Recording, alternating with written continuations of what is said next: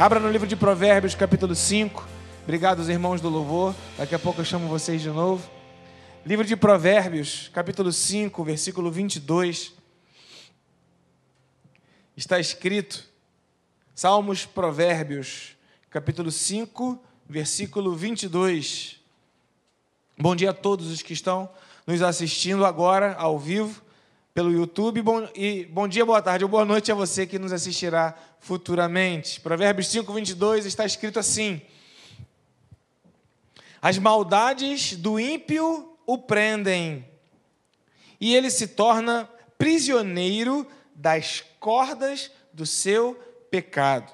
Repita assim comigo: cordas do seu pecado. E quando eu li esse texto, eu fiquei pensando: o pecado tem cordas?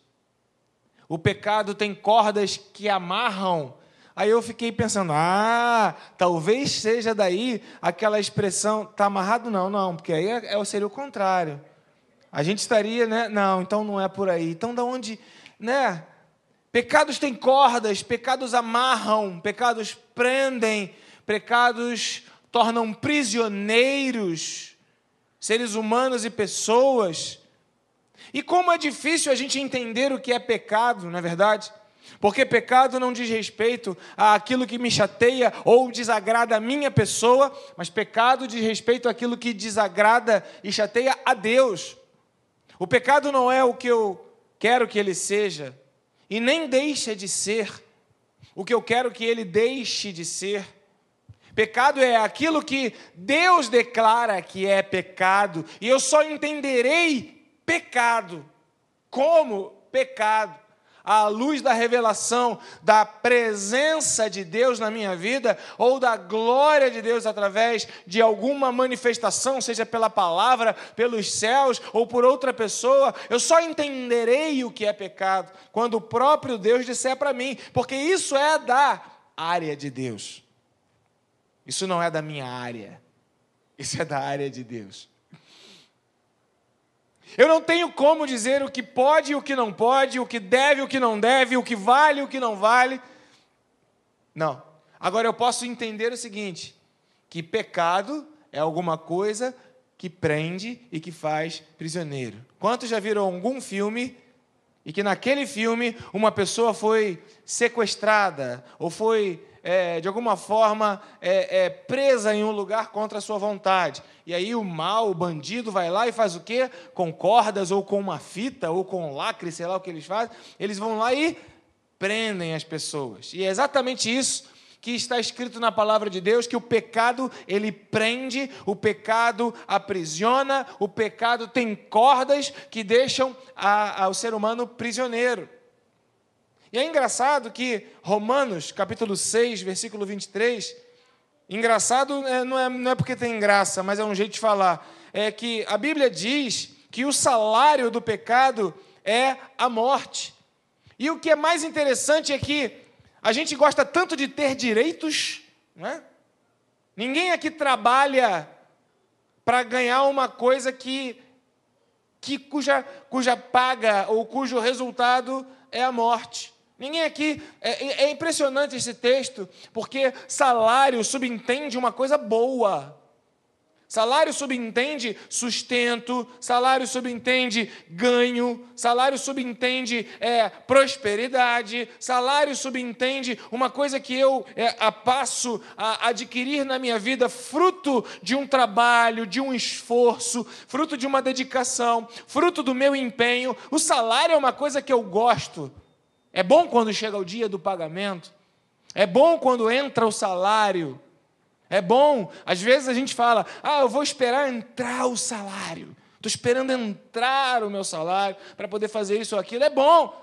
E a Bíblia então diz que aquilo que é, é, aparentemente ou é do nosso interesse que nos faz bem, que esse salário, ele é a morte.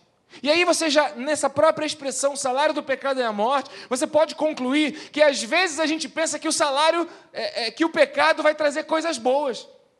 Mas no final das contas, isso, isso que a gente pensa que é uma coisa boa, é a morte, é uma coisa ruim. Então existe nesse contexto do pecado, cujas cordas aprisionam, compreendem. Existe uma, uma dupla é, é, é, linha de compreensão. A primeira é a do homem. Quando ele fala, é bom, me faz bem, eu quero, eu fico esperando chegar o dia para que aconteça o salário. A outra é a perspectiva de Deus. Gera morte, é ruim, não vai ser bom para você, vai te aprisionar. E é exatamente nessa tensão entre o que eu acho e o que Deus acha, entre o que eu entendo e o que Deus diz que é, entre aquilo que eu acho que é vantagem para a minha vida e aquilo que Deus diz que não, não é vantagem, é prejuízo, é nessa tensão que repousa o cristianismo e a vida com Deus.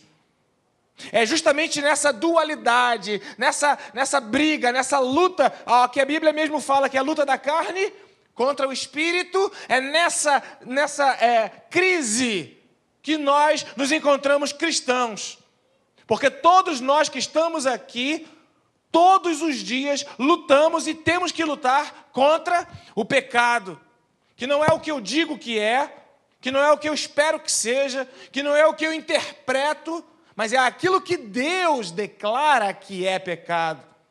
E por isso é tão difícil para alguns entender pecado quando se busca o direito de fazer o que se pretende, quando se busca o direito da liberdade, quando se busca o direito de ter direitos e o impedimento desses direitos serem liberados é algo nocivo, é algo ruim, e por isso talvez a sociedade, dentro de um modo geral, ela interpreta a igreja como um ambiente que faz mal, um ambiente nocivo, simplesmente porque a igreja denuncia pecado. Porque a igreja sendo o corpo de Cristo, a igreja sendo representante de Cristo nessa terra, a igreja sendo o agente de Deus nessa terra, ela revela, ela expõe pecado. E o pecado, ele vem de Deus. E então alguém que não tem essa boa vontade de ouvir a voz de Deus e de ter a revelação de Deus na sua vida, se aborrece, se ofende quando o pecado ele é exposto, porque isso parece ou dá a entender que estão querendo tirar aquele salário tão desejado das coisas boas que se pode conseguir, da liberdade que se pode ter, das vantagens que se adquire, do prazer que a liberdade dá, da, daquilo que é, é fruto de, um, de, uma, de uma alegria. Como que a igreja vai tirar isso de mim? Esse povo é louco. Eu estava ouvindo é, é, ontem, passeando pela, pela internet, como qualquer jovem faz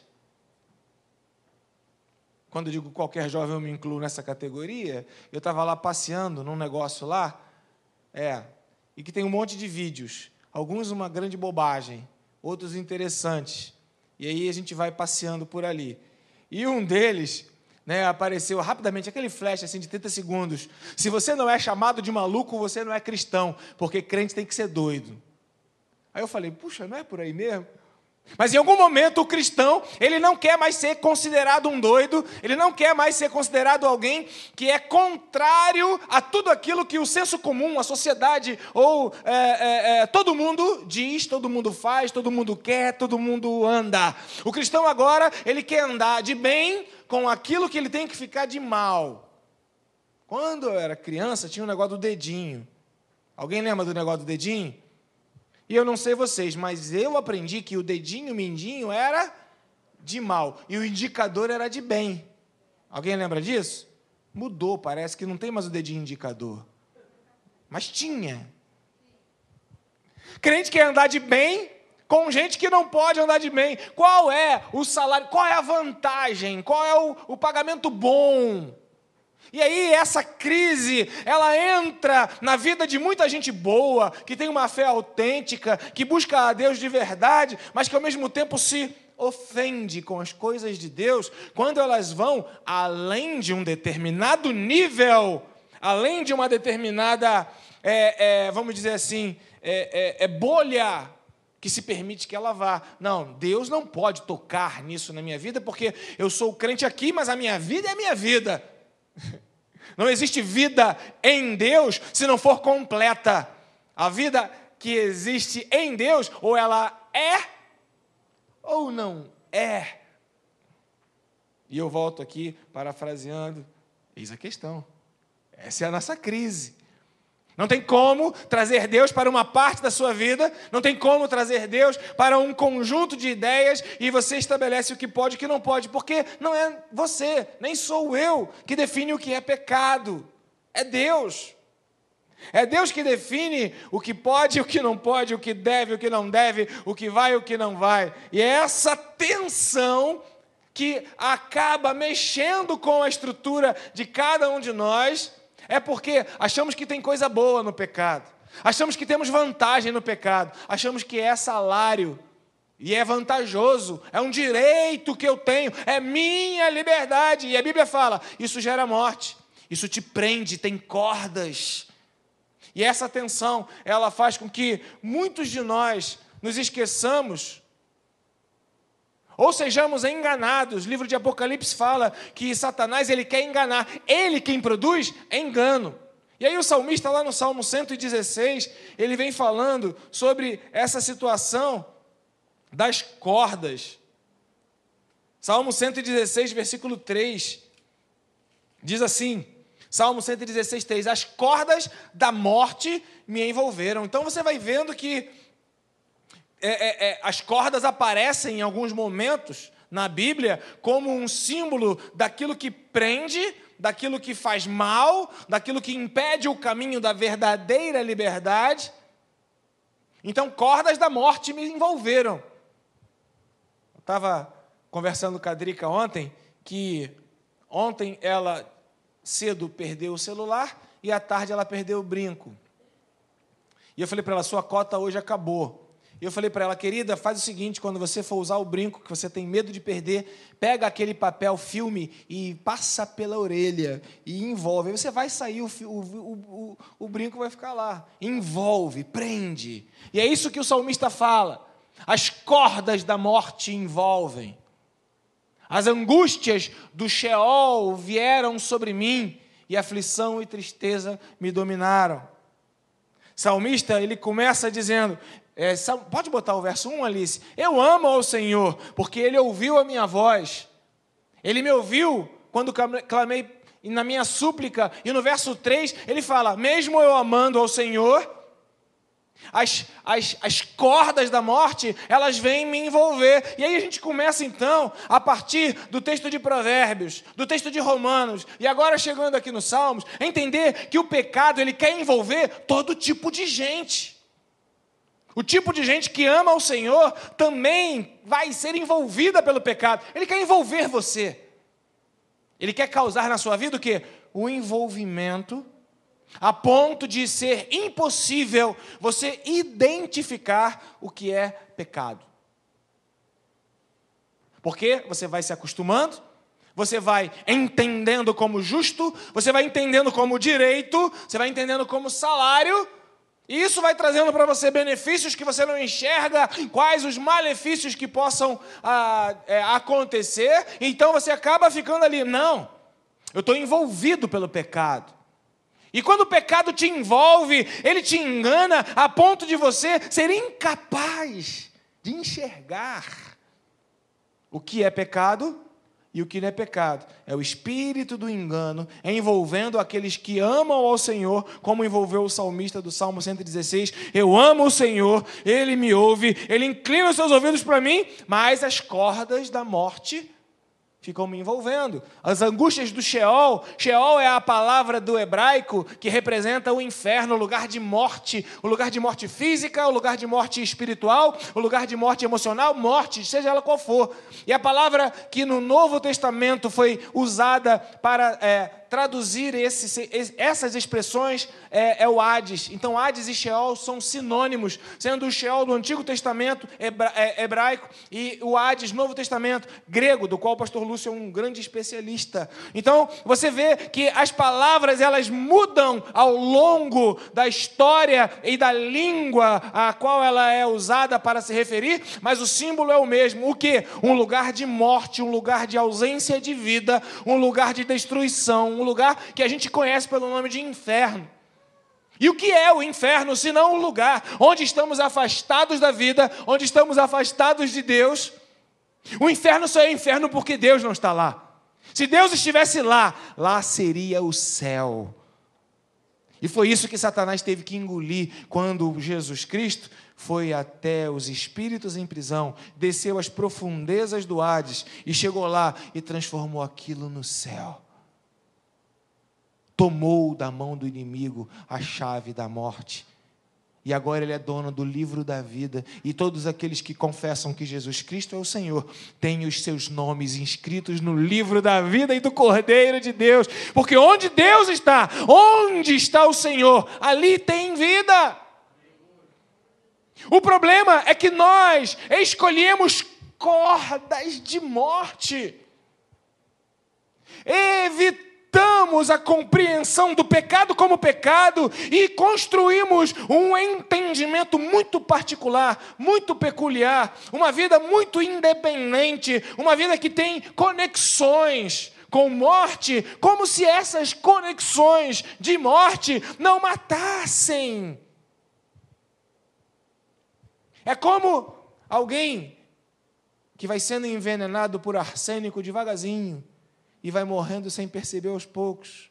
E aí passa mal, vai no hospital. Gente difícil de morrer é envenenada e não morre, né? E aí precisa levar tiro para morrer. E nós pegamos o pecado e vamos nos envenenando com ele. E a gente não sente nada. Não sente nada. Não sente nada. Ontem eu estava assistindo um seriado de carro e o camarada abriu lá o, o radiador quando o motor estava funcionando, ou logo depois que o motor acabou de funcionar, subiu aquele vapor, foi filmado, foi tudo no braço dele. Ele estava de casaco. Eu falei, esse, esse... e ele continuando conversando, eu falei: esse cara é louco, esse cara não sente dor. Porque eu não sei quantos de vocês já tiveram o despropósito de abrir um radiador quente, né? ou essa falta de sabedoria. Eu já tive. E quando eu abri aquele líquido, veio e me queimou todo. E eu falei: esse cara não sente dor, ele não sente nada. Aí depois mostrou no seriado que o casaco dele o protegeu e ele não, não se machucou.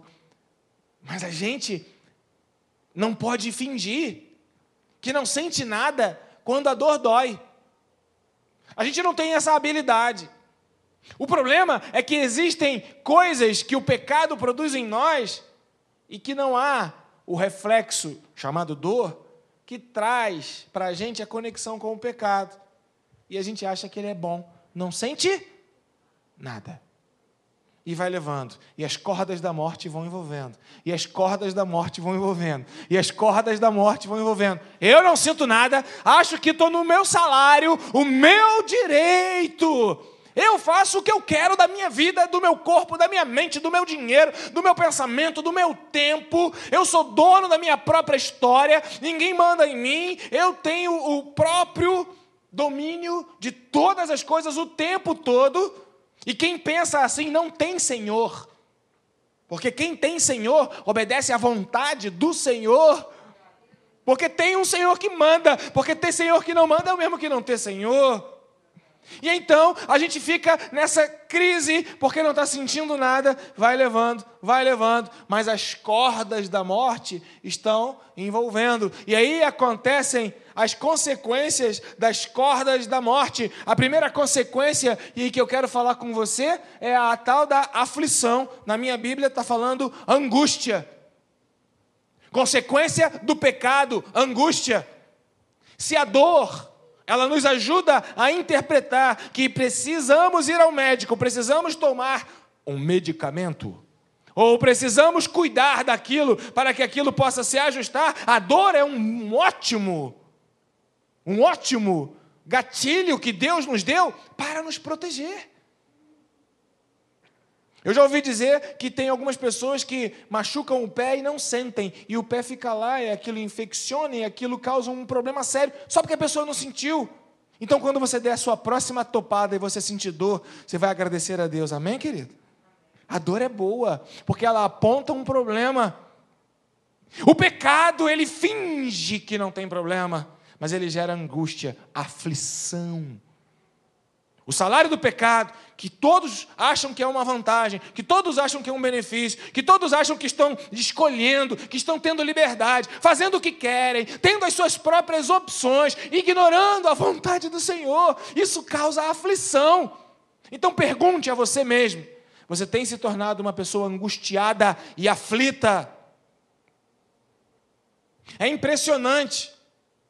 É impressionante como há uma, uma dissociação, um desligamento Quase que uma, uma questão de insanidade, quando se diz que o pecado é a causa de problemas e que esses problemas são reais, verdadeiros, factíveis e acontecem nas nossas vidas. Muitos tendem a desacreditar e a ignorar o poder e a força do pecado, como se não sentissem nada. Mas o pecado causa aflição, causa angústia. A gente vê e ouve falar do tanto quanto as angústias têm crescido no coração de muitas pessoas. Temos orado pela menina que, nova, jovem, tem uma angústia tão profunda que entra em, em depressão, que é um buraco grande, que é uma angústia é, é, aguda, é profunda. Pessoas angustiadas.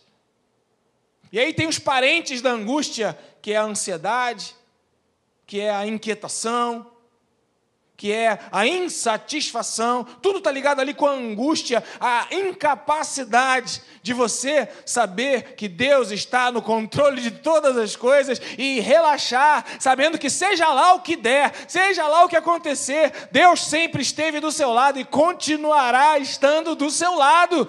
A angústia é a incapacidade de você se sentir protegido de você saber que tudo vai dar certo, de você saber que todas as coisas cooperam, de você saber que é, a sua frustração ou porque a coisa não foi do jeito que você queria, não significa um mal propriamente dito, mas pode significar um carinho e uma ajuda de Deus na sua vida. A angústia, consequência do pecado, ela destrói a sua vida,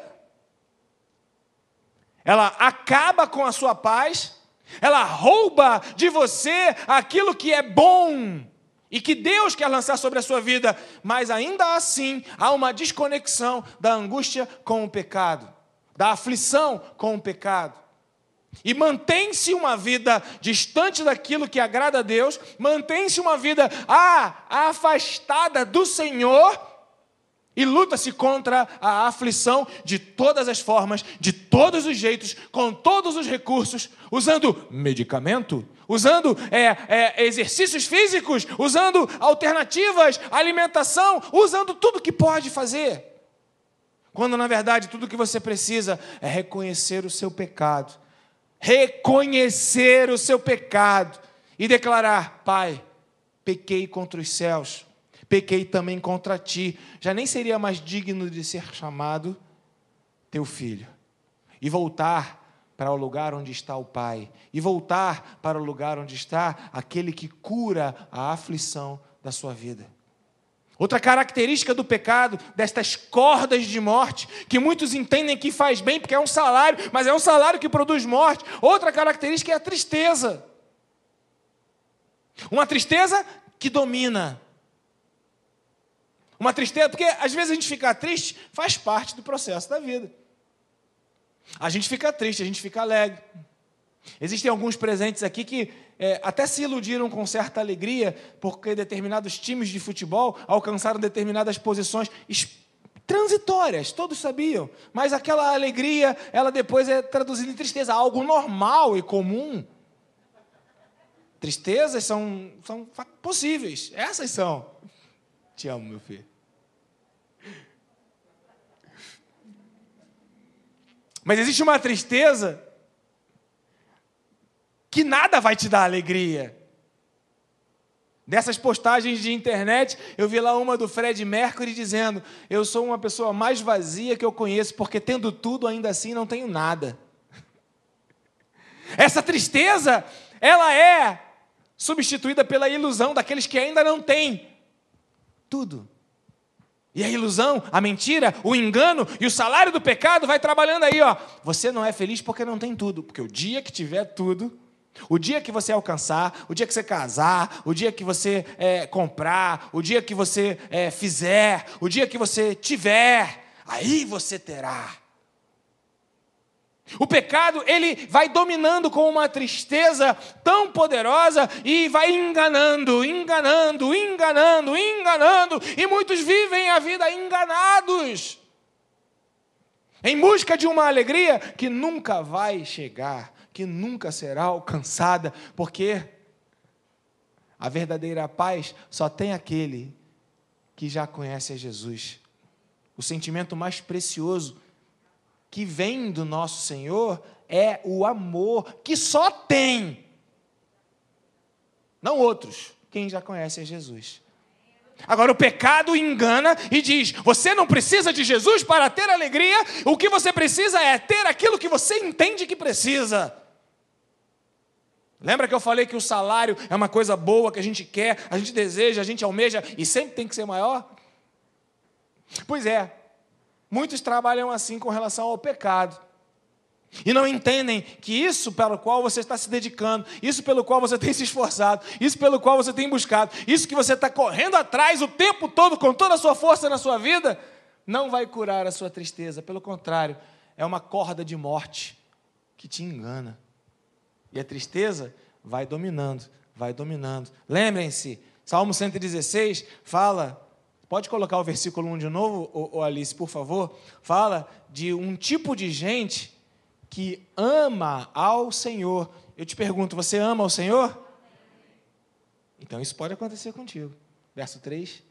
Essas cordas da morte, essas aflições, essas tristezas e esse domínio que não deve dominar, mas domina, ele chega na tua vida. Por quê? Porque você acha que está fazendo aquilo que é vantajoso para você.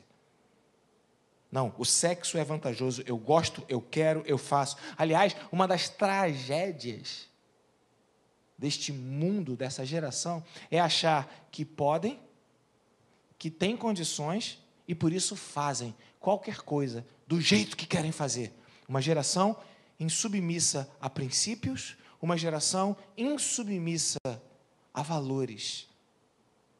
E se você é alguém cético ou não bíblico está ouvindo e assistindo esse vídeo, é, alguns filósofos modernos falam exatamente isso que eu estou falando.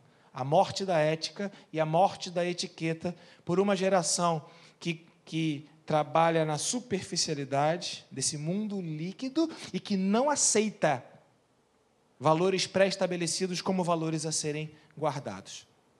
A igreja a palavra do Senhor, ela traz valores que são determinados por Deus, valores que estão estabelecidos na palavra de Deus e que vão chocar com os seus valores. E que vão dizer para você: para! Que vão dizer para você: chega, isso não está mais na sua vida, não pertence mais a você, não faz parte do seu conjunto, da sua história, isso acabou. Aquele que está em Cristo é nova criatura, as coisas velhas já passaram. A Bíblia vai dizer isso para você. E sabe o que você vai dizer? Você vai negociar. Você vai argumentar. Mas por que, Senhor? Mas de que maneira, Senhor? Mas como assim, Senhor? Mas espera aí, Senhor, calma. Não, entenda. Pera, ah, ah, eu achei aqui um, uma, uma, mensagem, um pregador, um pastor, que de alguma forma traz para mim é, um alívio. Então deixa eu ficar aqui onde eu estou e está tudo bem. Sabe, queridos, eu fico pensando quanto Jeremias, o profeta, ele era é, mal visto, chat, né, aborrecia as pessoas, só porque ele falava a verdade. Como é difícil separar a verdade pela própria verdade da pessoa que expõe a verdade. Um dos maiores argumentos do inimigo nessa época é acusar pessoas e destruir a verdade que está sendo falada através daquelas pessoas. Porque alguém pega a igreja, acusa a igreja, acusa o pastor, acusa os membros da igreja, e eles sim são dignos de acusação, mas para isso Jesus veio para destruir as obras do diabo, e o acusador, o diabolos, que no grego significa acusador, foi destruído das suas obras em nome de Jesus. Então é o fato de começar a entender que a verdade continua sendo verdade, mesmo quando ela é dita por pessoas que não são tão perto da verdade quanto você, o guardião dos livros da verdade, desejaria que fossem. E acusa os outros como se você também não fosse um pecador, também não fosse do mesmo barco, tivesse no mesmo processo, no mesmo problema. É tenso quando se acusa a igreja, se acusa a palavra de Deus para justificar o status quo, a manutenção no mesmo lugar. Desculpa, argumento, mentira, engano. O que falta é arrependimento. E aí eu quero sugerir vocês assistirem, se puderem, um vídeo da quarta-feira que foi é, pregado aqui pelo Lucinho.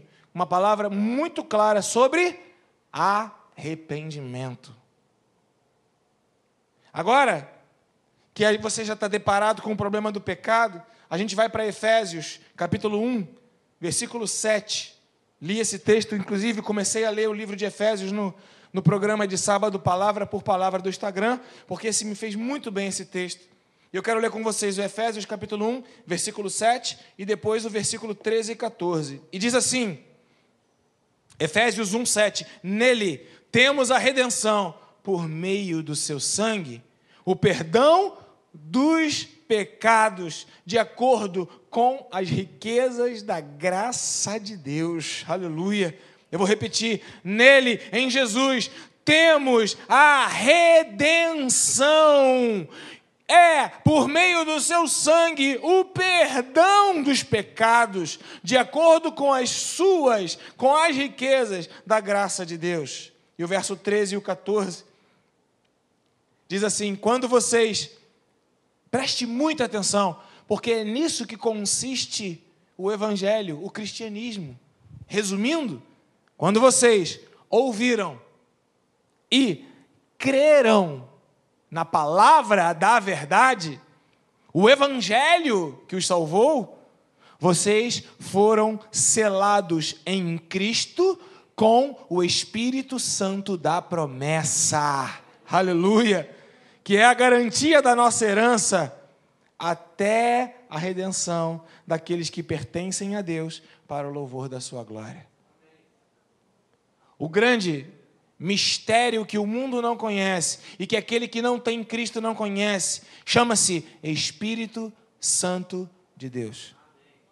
Espírito Santo de Deus o Espírito Santo de Deus que sela a sua vida em Cristo Jesus, que marca a sua vida para ser um cristão, que causa em você um estrago, que você já não consegue mais continuar numa vida de pecado. O pecado te faz mal, o pecado te incomoda, a angústia que você não sentia, aquela topada que você dava no pé que não ligava, agora você liga, agora você sente essa angústia, a aflição que você passava batido, agora ela te incomoda, porque o Espírito Santo se torna árbitro no seu coração para denunciar o pecado, para acusar aquilo que Satanás tenta colocar como um engano e para dizer: para com isso, isso não funciona, isso vai te destruir. Eu quero que você tenha vida, eu quero que você tenha alegria e isso vai te fazer mal. O Espírito Santo denuncia o pecado nas nossas vidas. Aqueles que foram selados, aqueles que creram na palavra da verdade,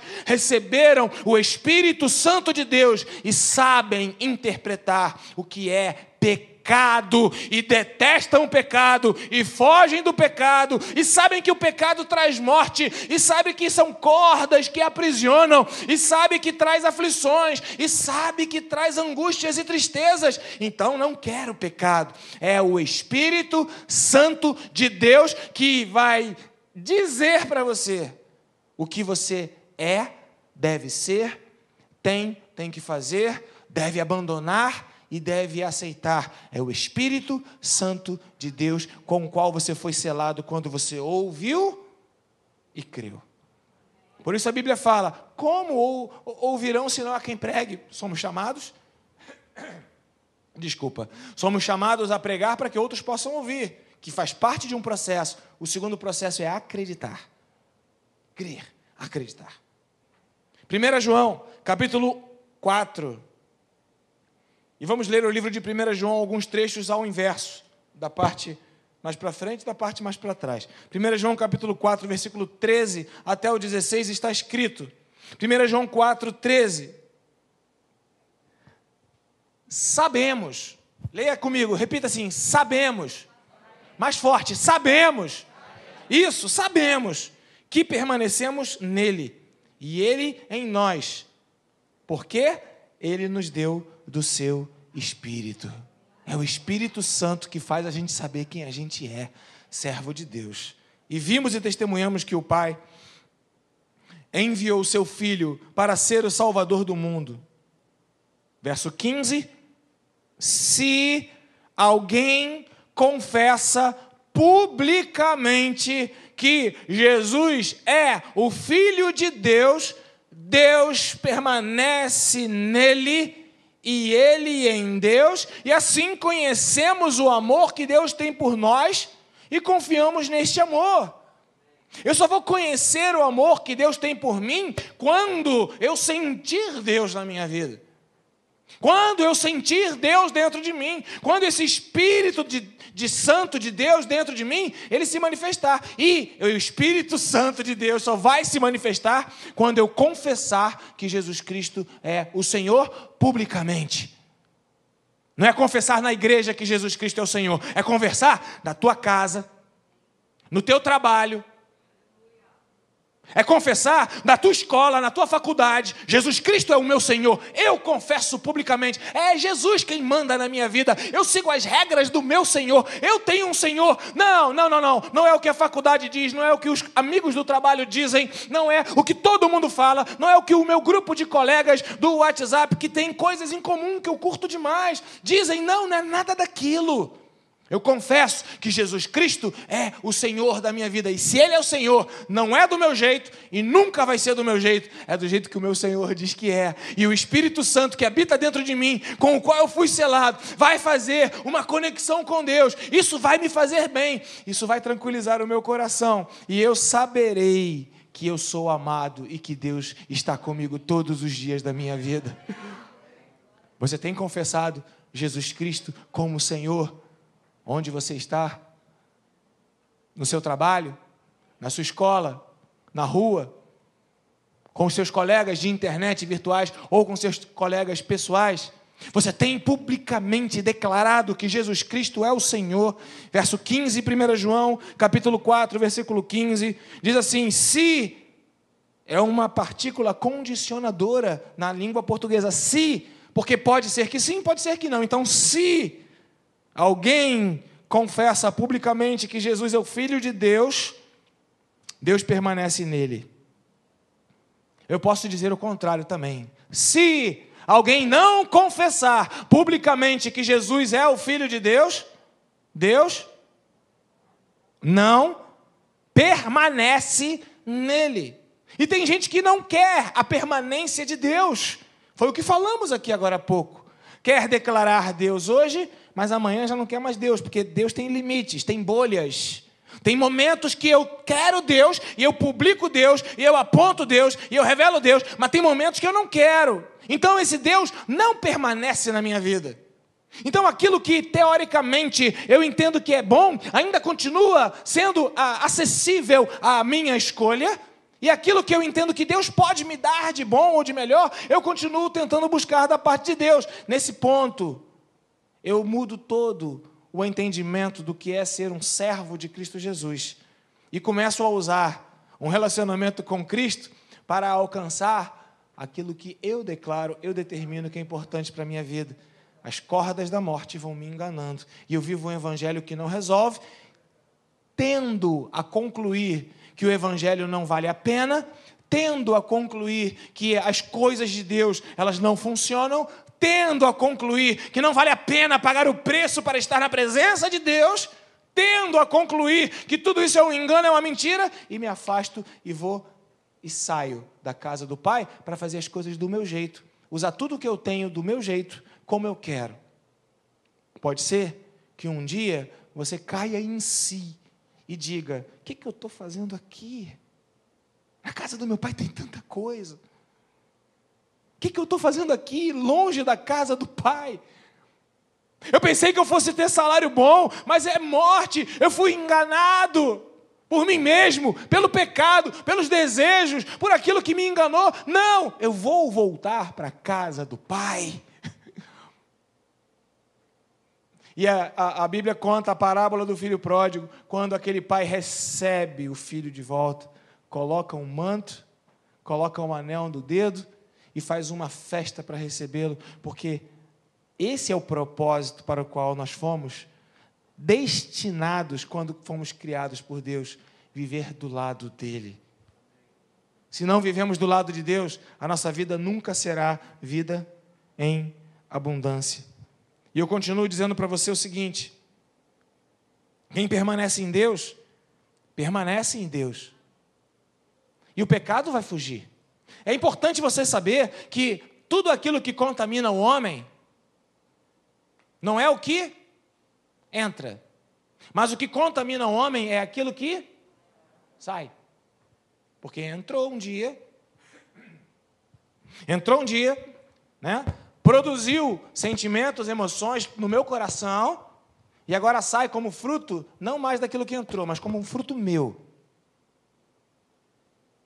Por isso me contamina. Então, muito cuidado quando você usa a sua boca para falar dos seus problemas o tempo todo, porque você está se contaminando. Muito cuidado quando você usar a sua boca para reclamar de pessoas o tempo todo. Você está se contaminando. Muito obrigado, muito cuidado, cuidado. Quando você usar a sua boca para reclamar do governo o tempo todo, você está se contaminando. Muito cuidado quando você reclamar e quando você murmurar, e quando você nutrir uma perspectiva negativa a seu próprio respeito, você está se contaminando. Muito cuidado quando a sua boca ela for um instrumento para contaminar a você mesmo. Porque o primeiro que é contaminado com aquilo que você fala é você mesmo. Por isso a sua boca tem que ser fonte de bênçãos, fonte de abençoar pessoas. Então veja, 1 João, capítulo 3, versículo 5. Eu falei que íamos ler de trás para frente. Agora saímos do capítulo 4, vamos para o 3, versículo 5. Diz assim: Vocês sabem vocês sabem que ele se manifestou para tirar os nossos pecados e nele não há pecado. Verso 6. Pode ler? Pode?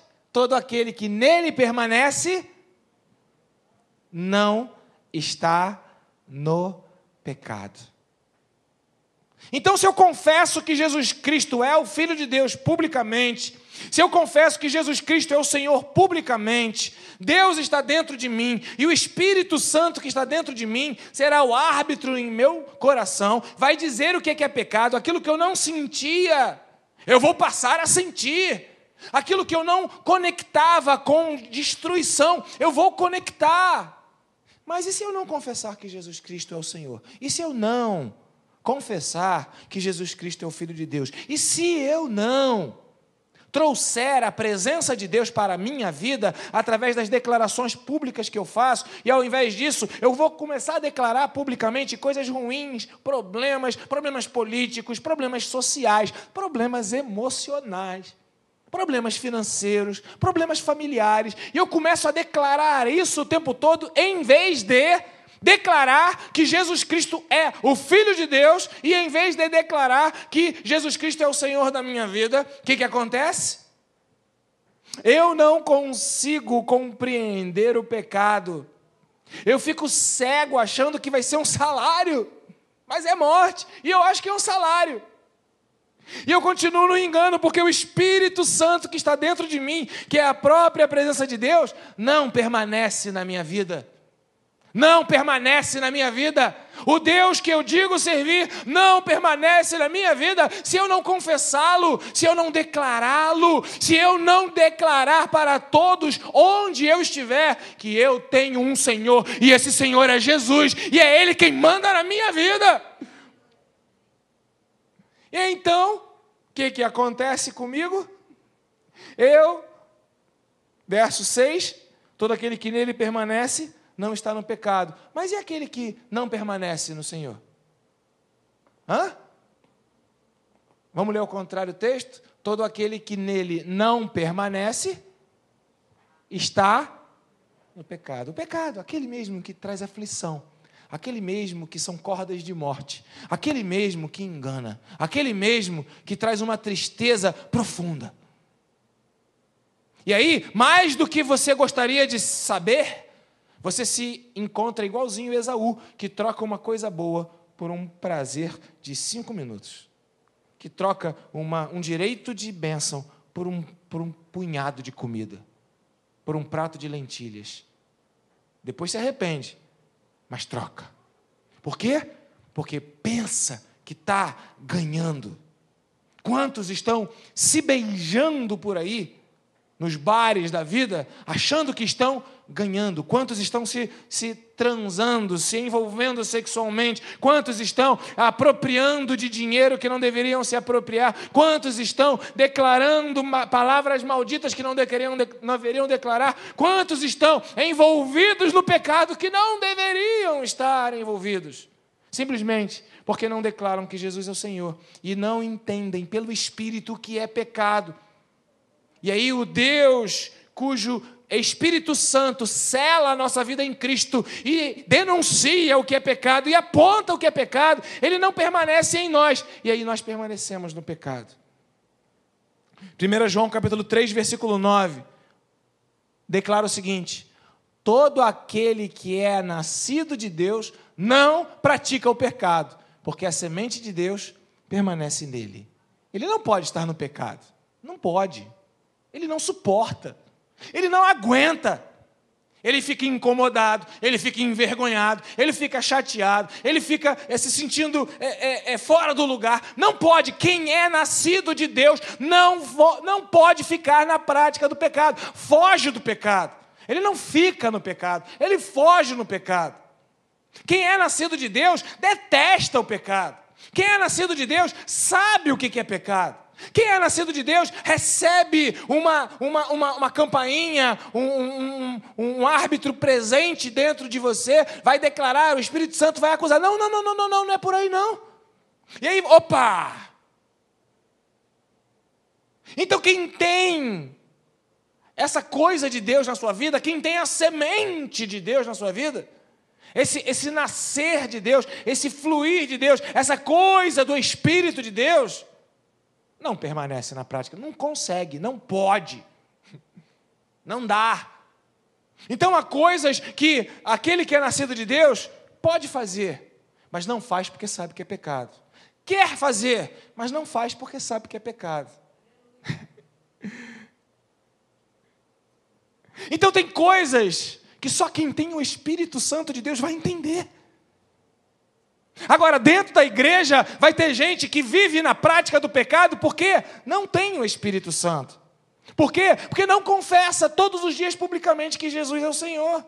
Porque se acostumou com a coisa Deus na sua vida e coloca Deus num canto e vai para viver a sua vida longe de Deus em outro canto, como se Deus não tivesse envolvendo todos os lugares em todo o tempo. Deus é Deus presente em todos os lugares.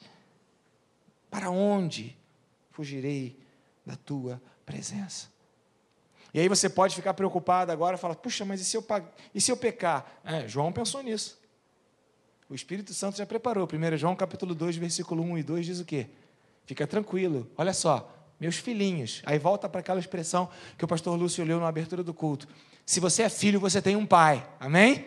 É muito forte isso. Meus filhinhos, você nasceu de novo, você tem a semente, o Espírito Santo está dentro de você. Você confessa publicamente que Jesus Cristo é o Senhor todos os dias. Todos os dias você vai ser, vai ser tentado pelo pecado te envolver. Você vai identificar, sabe que aquilo mata, vai fugir. Meus filhinhos, eu escrevo, eu falo essas coisas, e eu faço coro aqui com o João, para que vocês não pequem. Qual é o objetivo da palavra de hoje? Para que você não peque. Amém, querido? Para que você fuja do pecado. Se não é uma obrigação, você pode não, mas se não é algo que vai acontecer, pode também não acontecer. Então, se alguém pecar, pode ser que não peque, mas se pecar, se pecar, se acontecer isso, fica tranquilo temos um intercessor junto ao Pai, Jesus Cristo, o justo. Versículo 2: Ele é a propiciação dos nossos pecados, e não somente pelos nossos, mas também pelos pecados de todo mundo. Propiciação é quando alguém assume o compromisso, o preço, o pagamento do outro e resolve para o outro aquilo que o outro não pode resolver. Basicamente isso. Jesus é a propiciação pelo nosso pecado.